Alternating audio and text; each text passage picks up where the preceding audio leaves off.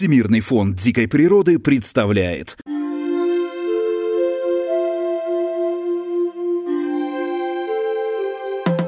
Всем привет! Вы слушаете подкаст Всемирного фонда дикой природы «Как я встретил белого медведя». Меня зовут Дмитрий Рябов, в фонде я занимаюсь коммуникациями и рассказываю о наших проектах в Арктике. Ну а в нашем подкасте мы делимся интересными историями о белых медведях, о том, где они живут, и знакомимся с людьми, которые с ними по своей воле или вынужденно встречаются. О своей встрече с властелином Арктики обязательно расскажу совсем скоро.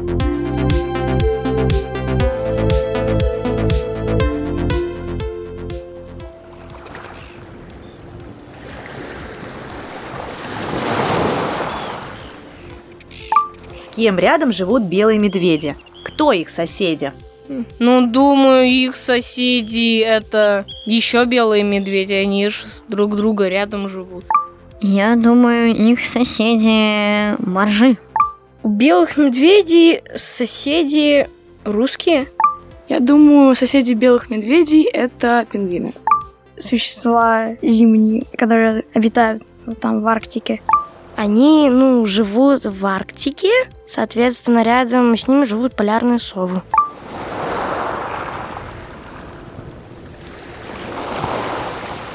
А сегодня у нас в гостях человек, с которым я давно планировал встретиться. Известный орнитолог, кандидат биологических наук, полярный эколог, научный руководитель проекта «Открытый океан архипелаги Арктики», участник нескольких десятков арктических экспедиций Мария Гаврило. Мария, очень рад нашей встрече. Ой, добрый, добрый вечер. Мы с Марией встречаемся на берегах Невы в Санкт-Петербурге, буквально на бегу в одном из городских кафе. Почему? Потому что Мария экстремально занята в этот период, готовится новый полевой сезон, и я так понимаю, вас ждут новые приключения в Арктике. Расскажите, что ждать, куда отправляетесь, куда собираетесь? Хотелось бы, чтобы это были не совсем приключения, а запланированные работы удалось сделать. Да, мы собираемся в очередной сезон, в очередную Арктику, совсем в Арктику, на север Карского моря, на остров Виза. Остров Виза – это самый север Карского моря, это уже сибирская Арктика, небольшой остров, 10 на 40 километров, и там есть колония белой чайки.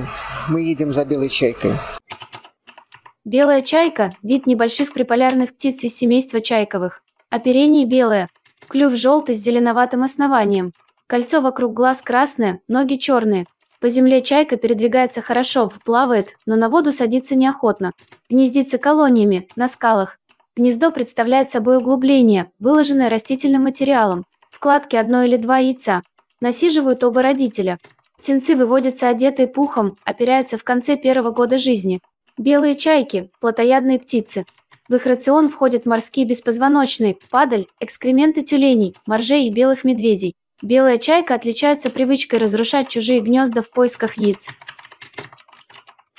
Коль уж упомянули чаек, э, давайте не традиционно, мы начинаем обычно с белых медведей, а вот про чаек как раз. Расскажите, почему вообще орнитология? Я понимаю, что, может быть, это красиво или у вас какие-то свои аргументы, но я держал несколько раз в жизни в руках птицу, и вот, ну, не сказать бы, что я влюбился сразу. Совершенно нормально, не всем обязательно должны нравиться эти пернатые с какими-то клювами, которые клюются, с лапами, которыми они царапаются. Это нормально. Но у меня с детства, еще когда только-только начи- начинала, первая работа была по рыбам, но я уже, когда пришла в кружок, э, стала заниматься птицами, мне как-то они вот симпатичны оказались еще до того, как я их в руки взяла, помню, там первое гнездо камы- камышовки барсучка я нашла, это был восторг совершеннейший. Ну, так вот птицы сложились, они классные. Ну и я так понимаю, фаворит это белая чайка. Почему? Фаворит белая чайка. Слушайте, ну, на самом деле, это абсолютно не случайно, то, что мы разговор про белого медведя начинаем с разговора про белую чайку. Потому что белая чайка, с зоологической точки зрения, это абсолютнейший пернатый аналог белого медведя. То есть все знают белого мишку как хозяина Арктики, как животное совершенно, ну, абсолютно приспособленного к жизни во льдах, который без льдов жить не может. Вот ар- арктический символ, арктический бренд, как угодно. А среди пернатых вот точно такой же аналог по экологии, по своей приспособленности к Арктике, к льдам, к холоду, к жизни вот в этих суровых условиях, но только в перьях и маленькая. Это белая чайка. Про Миша говорят, на них и климат влияет, и конфликты с людьми. Чайки как себя чувствуют, если в целом? Если в целом то они чувствуют себя так же напряженно, как и медведи с точки зрения реакции на потепление климата. Ничуть им не легче. И как раз вот э, проект, по которому мы выдвигаемся на остров Виза, он нацелен на то, чтобы собрать как можно более актуальную информацию о состоянии популяции, а по данным... Ну, то есть я вот плотно занимаюсь белой чайкой с 2006 года. А последние вот лет пять это катастрофа какая-то. То есть колонии, которые раньше были там крупнейшие в мире, стабильные, и мы все говорили, что да, там на Шпицбергене уже плохо, потому что там Атлантика ближе, там в Канаде совсем плохо. А Россия это вот ядро, где основная масса э, этого вида сосредоточена главная популяция. У нас все очень неплохо. Это было в 2006-2010 годах. Вот был такой вывод. А сейчас мы приезжаем, и эти самые стабильные, самые э, хорошие колонии, и у них нулевой выход птенцов. Причем на нескольких колониях, несколько лет подряд. Серьезный такой отклик на плохую ледовую ситуацию. А белая чайка, она так же, как белый медведь, хоть она вроде бы и летает, вроде бы чайка, но она еду берет со льда. То есть она бегает по льдине, собирает что-то там с, краечек, с краечек льда, и она на воду не садится. И она, как другие чайки, не любит плавать, и надо пищу, она умеет хорошо добывать, только там, где лед есть. А, соответственно, гнездиться надо на суше. Поэтому она гнездится на тех островах, где в норме лед все лето болтается. То есть даже к концу августа, когда птенцы поднимаются, лед должен быть рядом. А сейчас от этих островов кромка уходит все дальше-дальше к полюсу, и им далеко летать они не могут вытянуть птенцов. Поэтому не очень хорошо. Конфликтов с человеком у них таких, конечно, острых, как с, как с медведем нет, но человек тоже может ей повредить, и это уже локальные какие-то угрозы, потому что они очень чувствительны к фактору беспокойства. То есть э, они не нападают ни на кого, но они, когда беспокоятся, когда человек сгоняет их с гнезд, то такие достаточно нервные птички, бы немножко истеричные, у них очень высокий уровень каннибализма. То есть если нервная самка, или, ну, в смысле, нервная птица слетела с гнезда, испуганная, а ее соседка, она не такая нервная, она свое гнездо не бросает, то тут же сожрет яйца той, которая освободила гнездо. Как интересно, но тоже и у медведей же каннибализм. И тут прям да. столько аналогий. Да, да. Просто человек, вот он побеспокоил, прошел там, ну, условно говоря, там приехали туристы, белая чайка, все хотят посмотреть, там, кто птицами интересуется пошли поснимать, спугнули колонию, после этого там часть гнезд будет разорена. А как меняются методы исследования? Появилось что-то вот новое? Например, у медведей там ошейники со спутниковыми передатчиками? Да, у нас тоже. У нас все параллельно, только мы немножко опаздываем. С задержкой внедряли эти методы, потому что ну, на медведя ошейник можно повесить килограммовый, все-таки, ну, зверек не, не маленький. А мы ждали долго, пока передатчики будут той массы, когда можно поставить на птичку. И, кстати, кстати, пер, в первый раз на белую чайку и вообще на морских птиц Арктики поставили на белую чайку спутниковые передатчики в 2007 году. И это был наш совместный проект, координированный. Мы поставили а, в рамках полярного года, и мы поставили эти передатчики на земле Франц Иосиф, наши коллеги поставили на Шпицбергене и в Гренландии одновременно. Это вот были первые спутники на птичках. Тоже на лапу, как и кольцевание? Нет, на лапку там слишком тяжелый для лапы, на спину рюкзачком. Ого!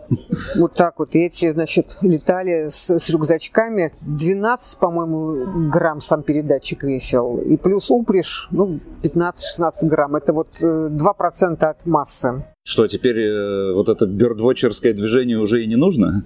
Пару рюкзачков и следи себе за всеми миграциями. Ну, на самом деле, чтобы э, проследить и оценить миграцию, как любое другое явление в жизни животных, нужна статистика. Поэтому два передатчика это мало, потому что, естественно, кто- кто-то сдохнет, кого-то скинут. Передатчики спутниковые, они абсолютно не бюджетные до сих пор, сильно не бюджетные. Поэтому тут статистику не наберешь с ними очень большую. Традиционное кольцевание никто не отменял и не отменяет, хотя возвратов белых чаек очень мало, потому что они летают там, где их не видят обычно. Но, тем не менее, а, информацию о встрече наших птиц, кстати, кольцованных на острове Виза, в 2020 году, той же осенью, нашу птичку засекли, опять же, кто? Медведологи. Мы получили информацию от медвежьего патруля, что они приехали за медведями. Вместе с медведями на пир прилетели белые чайки, одна была с нашим кольцом. Так что все очень плотненько у нас пересекается. Так, слушайте, ну уже много про медведей, поэтому да, давайте наш традиционный вопрос первый. Помните ли вы, как вы встретили впервые своего белого медведя? Ну да, конечно, конечно, помню. Как был- это, где это было, что вы Это- почувствовали? Это была моя первая арктическая экспедиция. Реальная Арктика, Северная Земля, экспедиция Арктического Антарктического института. Нас завезли в июне сначала на, на купол ледника. И тогда были, между прочим, времена очень спокойные. Это 85 год, и мы потом э, спустились и путешествовали с работами по островам летом в автономке. Мы жили в палатке обычной, брезентухе на, на 4 человека, и у нас не было ни пастуха электрического, не было ни дежурного, у нас было ружье, но мы спокойно спали в палатке, потому что фон был совершенно спокойный, и мы, могли- э, и мы не встретили ни одного медведя за три месяца.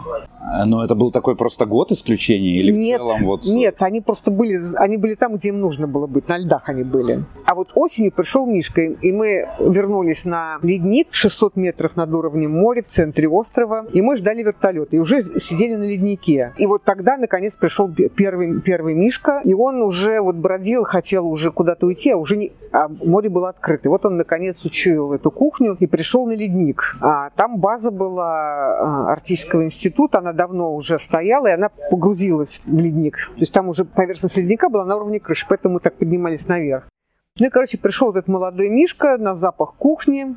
Первая встреча была такая, что мы стояли там в тамбуре, а он был вот там снаружи. Поэтому она была достаточно близко. И, конечно, это был в полный восторг. Но сейчас, если вспомнить, если по-честному, это, конечно, была стыдная совершенно встреча для меня, как для биолога, потому что я была, несмотря на то, что у меня было биологическое образование, но не было вот этого понимания всей, всей ситуации. И Естественно, что сделали, стали его прикармливать. Не, бу- не буду скрывать это позорной истории в моей странице в моей э, истории сообщения с белыми медведями. Мишка был такой с- на три с минусом, наверное, ну, трешечку, сейчас я понимаю. Это вот эта шкала упитанности. Да, да, да, сейчас вспоминаю по фотографиям. Молодой молодой медведь, он, значит, там приходил, и радостно ему, значит, эти самые волокушу выставляли после еды. Он, он там обосновался, мирно себе ел, потом отходил, отходил в сугроб, и все, все такие радостные, его фотографировали. Ну, там вот морда была во весь кадр, естественно, потому что он снят был вот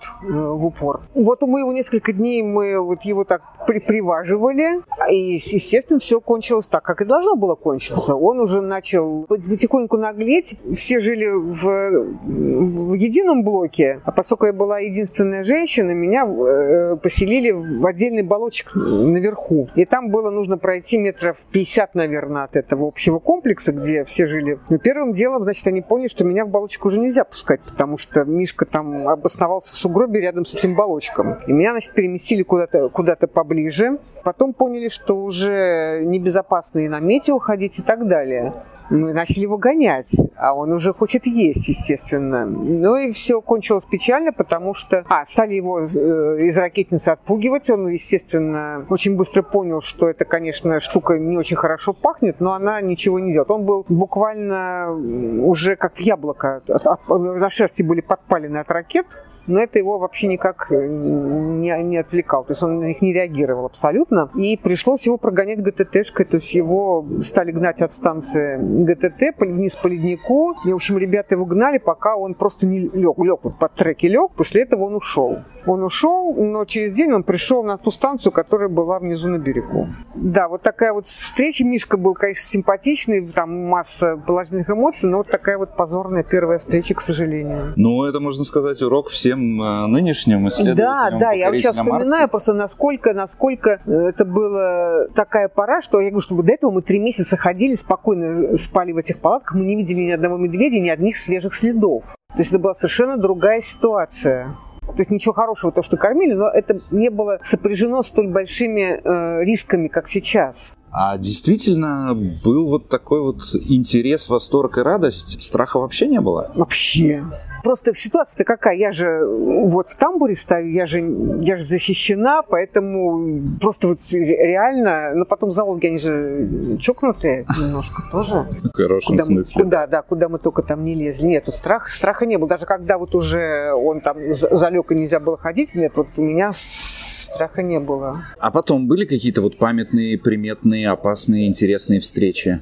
Слушай, но потом было встреч очень много, очень разных. Из того, что приходит на ум, была самая красивая встреча, самая такая эмоционально насыщенная, такая прекрасная. Это когда мы нашли жилую берлогу с медвежатами. Это было на земле Франца Иосифа. Ну, нашли сначала уже пустую, подъехали, ну, в смысле, шли на, на снегоходах, и, и, а наверху на склоне увидели медведицу. Ну, подъехали достаточно близко, и как-то немножко удивило, что она ну, не уходит никуда, как-то сидит, смотрит. Мы так тоже остановились на нее, смотрим, и она как-то, ну, то есть мы сразу не поняли, что она, что она на берлоге. Мы остановились, смотрим, она кто ходит, и, и как будто с кем-то разговаривает. А потом выяснилось, что она разговаривает, там у нее эти малыши пытались выйти, она им говорила, типа, не лезьте, не лезьте сюда, здесь опасно. Ну, вот. И потом мы этот нос, нос медвежонка все-таки все увидели, поняли, что там берлога, обомлели, обомлели от счастья. На следующий день мы приехали тихонечко, очень тихонечко на, на расстоянии подошли, так наблюдая, встали, ну, чтобы уже и самим защищенным быть, и не холодно было, и просто ее снимали на, там, на видео, на фото. И много часов там от, от, от, отстояли и смотрели. Она, она как бы все привыкла, перестала реагировать. И вот она потом вышла с этими медвежатами, повела их. Они, малышки, совсем не первый выход, конечно, был какой-то один из, из первых. Вот, она их повела по склону, как она их э, уч, учила там снег разгребать, как, как они там... Ну, в общем, несколько, несколько часов наблюдения вот за, за этой э, жизнью. Потом она кормила их несколько раз. Они катались с горки, играли. Причем эти два, два медвежонка, они были совершенно разные по поведению, по характеру, это было вот видно уже точно. И вот финальная, финальная просто сцена, такой склон, пологий склон, уже наступила ночь, вышла огромная луна над этим склоном, чистое небо, совершенно феноменальное, феноменальный свет, мягкий, но очень глубокий вот это, и вот это лежит, вдоль склона лежит медведица, и с ней, и с ней, два, и с ней два медвежонка. И, и над ними вот эта вот полная, полная луна это вот это самая такая мощная по эмоциональному воздействию встречи.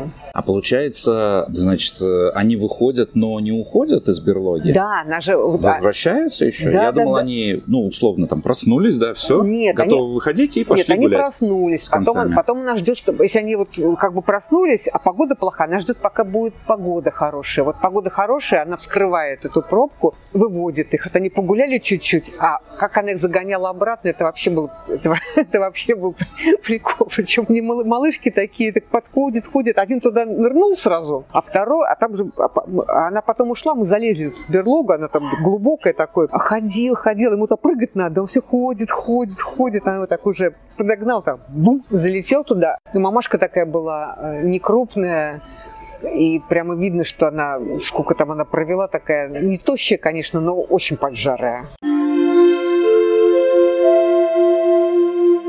За вот эти множество встреч и множество экспедиций, есть у вас ощущение, что вы как-то лучше их начали понимать или чувствовать медведей? Конечно, конечно. Но если вот первая встреча была вообще, пришел, надо вот покормить. А, а тут вот, ос- вот после, после вот э, этих наблюдений неск- нескольких часов вот этой семьи совершенно... Одно дело, когда смотришь кино, там BBC-шное, все это показывает, это кино. Все равно какое-то, какая-то стена какого-то ну, искусственности остается. Ты понимаешь, что натурные съемки, что все, но это там, может, как-то они подсмон- под, э, еще что-то. Ну, а тут, когда ты видишь воочию, как какая-то заботливая мамашка, сходу видишь, что у них разные характеры, как она с ними коммуницирует. Вот. Еще одна была мамашка у нас прекрасная, тоже на земле француза, ну, летом уже. Мы жили на стационаре э, под птичьим базаром, она пришла, и ей ничего другого, как вот ходить там, пытаться яйца или птиц найти, уходить было некуда. И как-то мы так, ну, поняли, что она такая мирная. Единственное пятно снега на склоне было как раз э, с северной стороны, прямо у нас перед балками. Ну и в итоге мы как-то договорились с ней, так, условно говоря, что она днем она ходила, э, там го- гоняла птиц, пыталась поохотиться, а вечером приходила и в этот сугроб и ложилась спать перед нашими балками. И мы так ее не трогали, она нас не трогала. И она прожила там у нас, ну пока мы не уехали, недели две, наверное. И вот вы так рядом, по-соседски? Да, да, да. То есть мы ни- ее ни разу, по-моему, не шарахали э, из ракетницы. А медвежонок у нее был, мамашка была такая тоже тощенькая. Уже тощенькая, кормила его все время, а медвежонок был, я таких не видела, просто шар.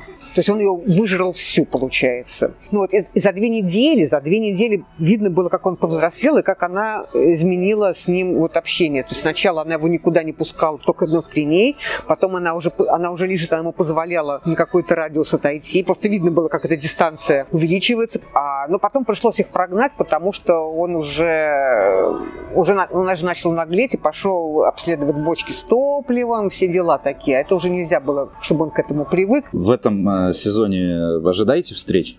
Да, безусловно, конечно. Как к этому готовиться? То есть вот э, вы как э, руководитель экспедиции, что делаете, чтобы обезопасить себя и экипаж вообще? Какая вот есть, какие правила там противомедвежьей обороны, поведения, еще чего-то? Основное правило помнить, что ты пришел в гости к медведю, что он там хозяин. Вот это, вот это главное. Второе главное правило – это как себя вести, когда нападает медведь, не допустить конфликта. Вот все, что угодно, ты должен максимально вести себя так, чтобы увидеть на достаточном расстоянии медведя и не допустить конфликтной дистанции. Основные боеприпасы – это сигнальные патроны, желательно резиновые пули такого плана. Естественно, на крайний случай есть боевой запас, но за сколько? За 30, за 30 лет моей работы в Арктике в моей группе никогда боевые патроны не применялись. Но были случаи, когда стреляли просто э, пули в камень, потому что там, допустим, сигналки закончились. Но боевых не... Э, ну, были случаи, когда уже были конфликтные ситуации. Конфликтные ситуации мы называем тогда, когда начинается взаимодействие. Не обязательно там контактные, когда медведь начинает однозначно реагировать и пытаться сблизиться. Надо сказать, проблема в том, что вот в моей работе там с белой чайкой я могла ловить птиц. Еще одна параллель, что они оба любят жир, вот ничего, ну, арктические звери. Сам, самое лакомство – это жир, поэтому чайка идет на сало. А дальше кто быстрее. Либо чайка пролетит, либо медведь придет.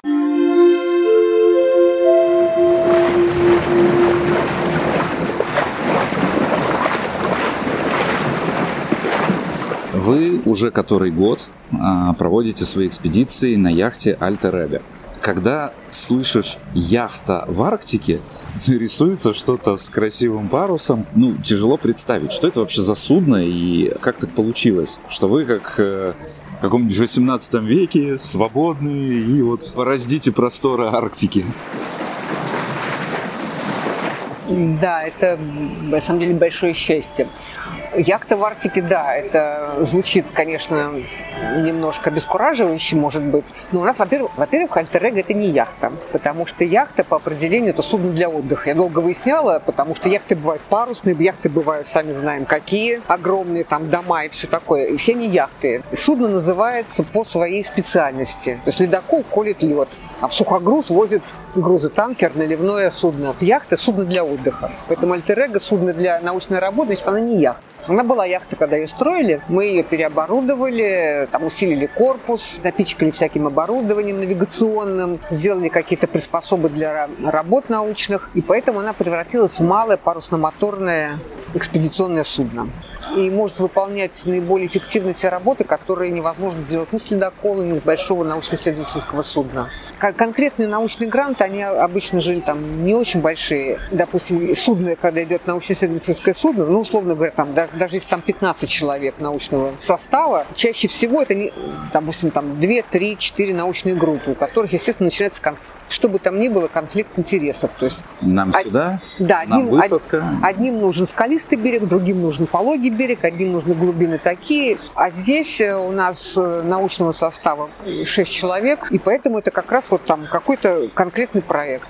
и вот эта оперативность, с которой мы можем работать. Пришли сюда, здесь отскочили в другую сторону. Под парусом вы много ходите? Ходим под парусом. Ну, чаще всего, конечно, э, совместно парус, парус и мотор, но тогда проблемка в том, что, опять же, когда яхта, она вот куда ветер дует, она туда плывет, например. Люди отдыхают. А у нас научная программа, нам нужно попасть из точки А в точку Б и в сроки уложиться. И если на этом маршруте получается попутный ветер, конечно, мы идем под парусом, но это бывает редко, поэтому Поэтому, а когда включаешь парус, выключаешь двигатель, это вот, вот это наступает просто ошеломляющее блаженство. Тишина, и ты на большом, я на судах много хожу, и там ты оторван. Ты идешь, у тебя высота мостика на Нессе там 15-17 метров, например, на больших судах ледового класса мы ходим. А здесь у тебя мостик э, метр. И там ты едешь на каком-то большом судне, и ты наблюдаешь море из, из дистанции, издалека, откуда-то с платформы, с какой-то. А здесь у тебя ощущение вот этой стихии, этого моря, вот они тебя тут чайки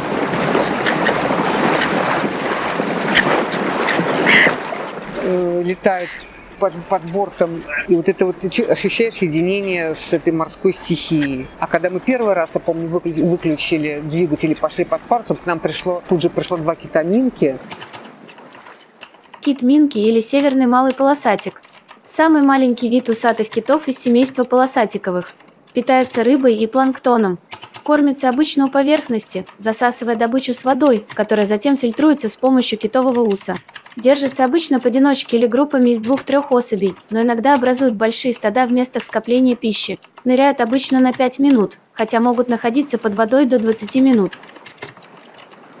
И они с нами два часа шли, как дельфины, просто шли с нами, потому что шума-то мотора нету. И вот это было тоже одно из самых таких сильных впечатлений. Но это же и команда должна быть особо профессиональная. То есть и одновременно и ученые, и мореходы, и вот эта вся корабельная парусная наука. Да, но у нас условно есть деление, то есть есть э, экипаж люди, которые преимущественно занимаются судовождением, люди, которые преимущественно занимаются наукой. Но у нас, естественно, взаимопроникновение, потому что практически весь научный состав у нас стоит на вахтах. То кто-то из-за штурвала, кто-то на подвахте, а члены нашей команды, которые экипаж судоводителей, они, во-первых, они обеспечивают все наши высадки, то есть моторка. Кто-то из них с, оружием выходит, обеспечивает безопасность нашу. Особо одаренные и увлеченные, они уже освоили и ловлю птиц, и помощь при кольцевании. То есть вот, э, ну, это действительно такое маленькое судно, это одна, одна команда, одна семья, и есть приоритетный функционал, но все равно все полифункциональные, и там нет такого, что я только наукой, я только судовождением. Слушай, ну по моим ощущениям это большое везение, потому что читаешь какие-то воспоминания, книги и конфликты в этих маленьких арктических туристических коллективах, будь то там полярная станция или какая-то экспедиция, они все-таки случаются, да? Невозможно идеально подобрать всех. К сожалению, да. То есть, конечно, конечно запоминаешь э, все только хорошее, но я не буду идеализировать ситуацию. Да, были, конечно, и сложности, и психологические, и какие-то там межличностные конфликты возникают, потому что, ну, если бы, видите, это все такой инициативный, инициативный проект, у нас нет стабильного финансирования, у нас нету ну, какого-то, какой-то базы, которая может удерживать людей в течение года. То есть мы под экспедицию, вот она случается, и нам нужно собрать коллектив, и, конечно, не всегда, потому что у нас рейсы дольше, чем отпуск обычно. Вот, и поэтому всегда какие, какое-то, какое-то обновление, какой-то, и тут, да, конфликты неизбежны. Но у, у вас есть какой-то секрет? Как вы подбираете людей Ой, за столько лет? Вот у меня личный секрет такой очень, очень, очень простой. Я поняла, что вот эти экспедиции такие экстремальные, такие далекие, такие тяжелые по их подготовке, э, такие дорогие, э, там надо минимизировать риски как настолько, насколько ты можешь. То есть брать людей проверенных. Не могу не задать вопрос, а, уж простите, если это как-то прозвучит обидно, а руководитель экспедиции женщина.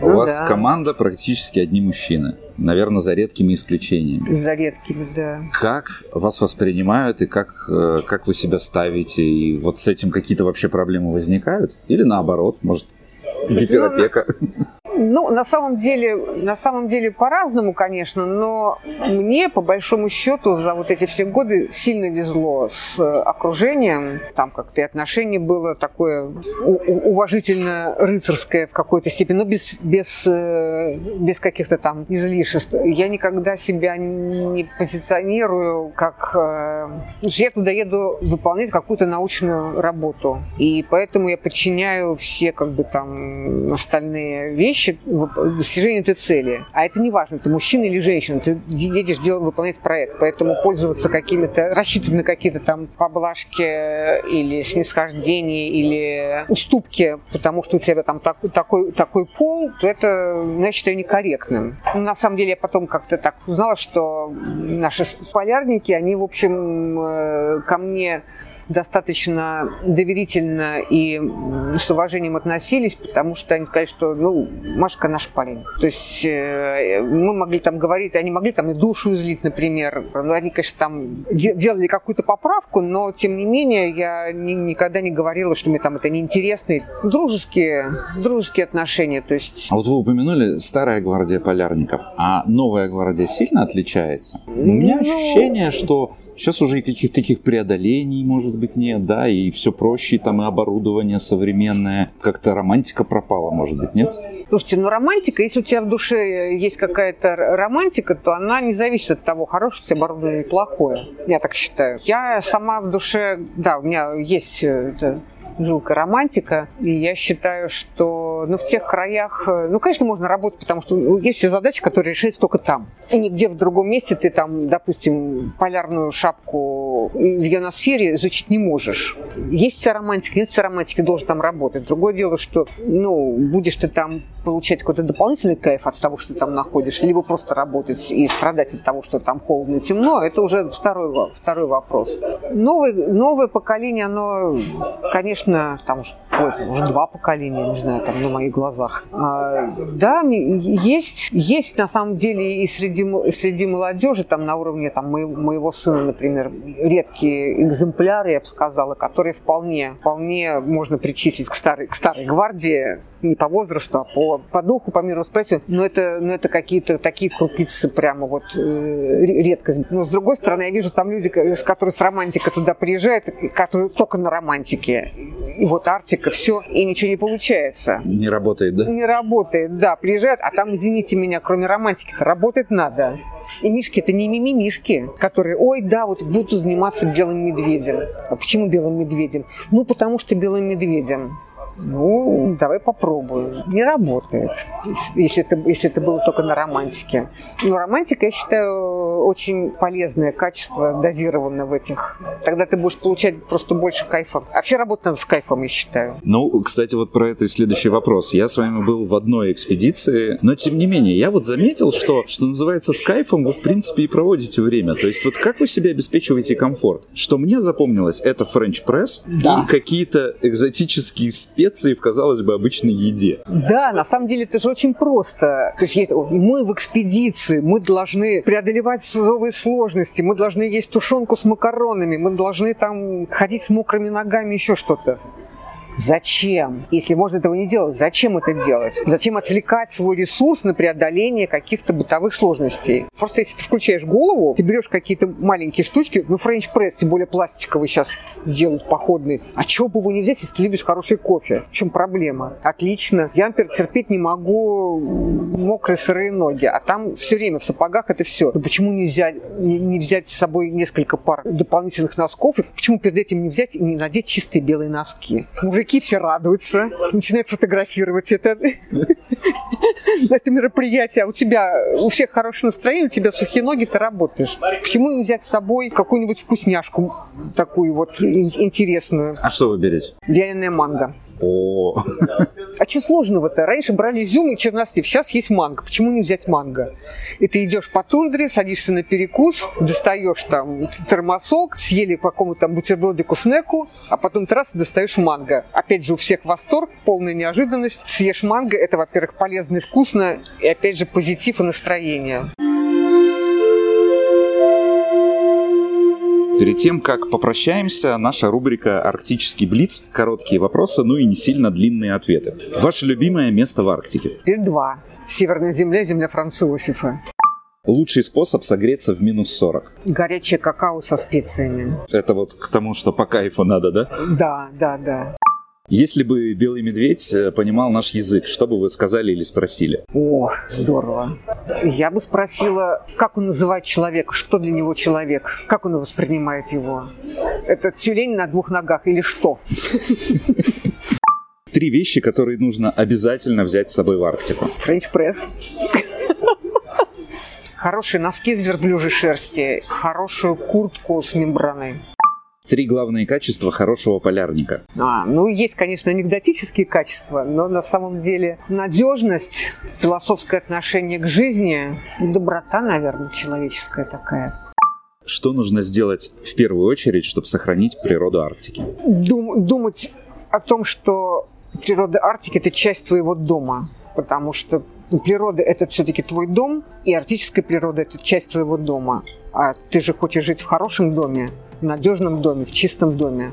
Вот если ты будешь об этом думать и включать голову, тогда ты найдешь способы, даже живя здесь, жить так, чтобы и в Арктике было хорошо. Ну что ж, спасибо за ваше такое правильное, скажем так, отношение и за интересную беседу. Спасибо вам большое. Это была «Свободная, как белая чайка» Мария Гаврило. Меня же зовут Дмитрий Рябов, и вы слушали подкаст «Как я встретил белого медведя». Подписывайтесь на нас во всех социальных сетях, делитесь с друзьями новостями о работе фонда, слушайте нас на всех подкаст-платформах и помните, что даже ваш лайк в интернете помогает белым медведям.